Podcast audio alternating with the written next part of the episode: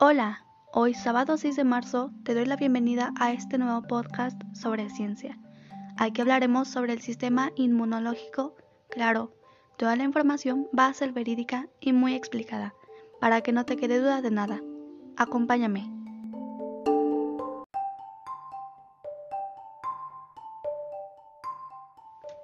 Te preguntarás, ¿de qué se encarga el sistema inmunológico? Y de no ser así, deberías.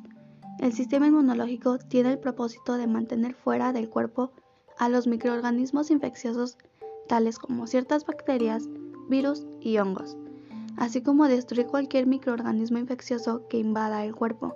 Está formado por un conjunto vital y complejo de células y órganos que protegen al cuerpo contra la infección.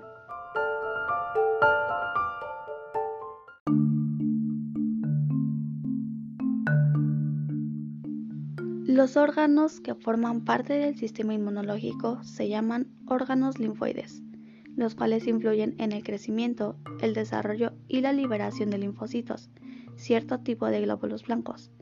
Los vasos sanguíneos y los vasos linfáticos son parte importante de los órganos linfoides, ya que transportan linfocitos a muchas partes del cuerpo y de ellas a otras áreas diferentes. Cada uno de los órganos linfoides desempeña un papel importante en la producción y activación de los linfocitos.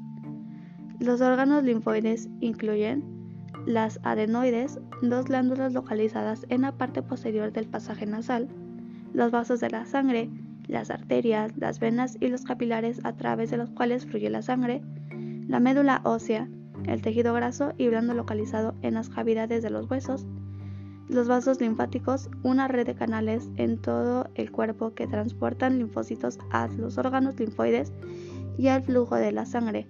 Las amígdalas, dos masas ovales localizadas en la parte posterior de la faringe, entre otros.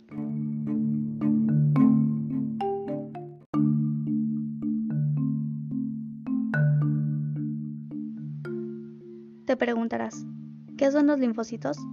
Pues son un tipo de glóbulos blancos que protegen contra la infección. Son vitales en un sistema inmunológico eficaz los linfocitos patrullan el cuerpo en busca de microorganismos infecciosos.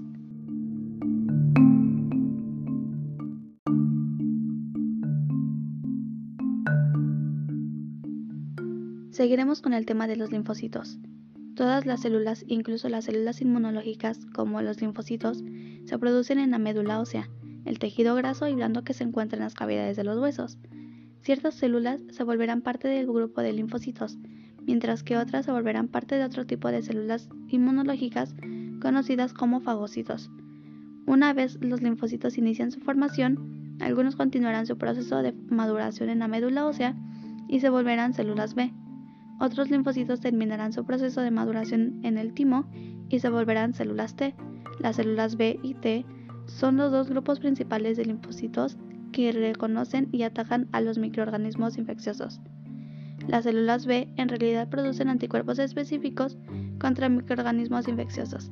Sí, estos anticuerpos pueden luchar contra el virus SARS-CoV-2, mientras que las células T destruyen los microorganismos infecciosos por medio de la eliminación de las células del cuerpo que están afectadas. Además, las células T liberan sustancias químicas llamadas citoquinas, las cuales desencadenan una respuesta inmunológica para combatir cánceres o un virus.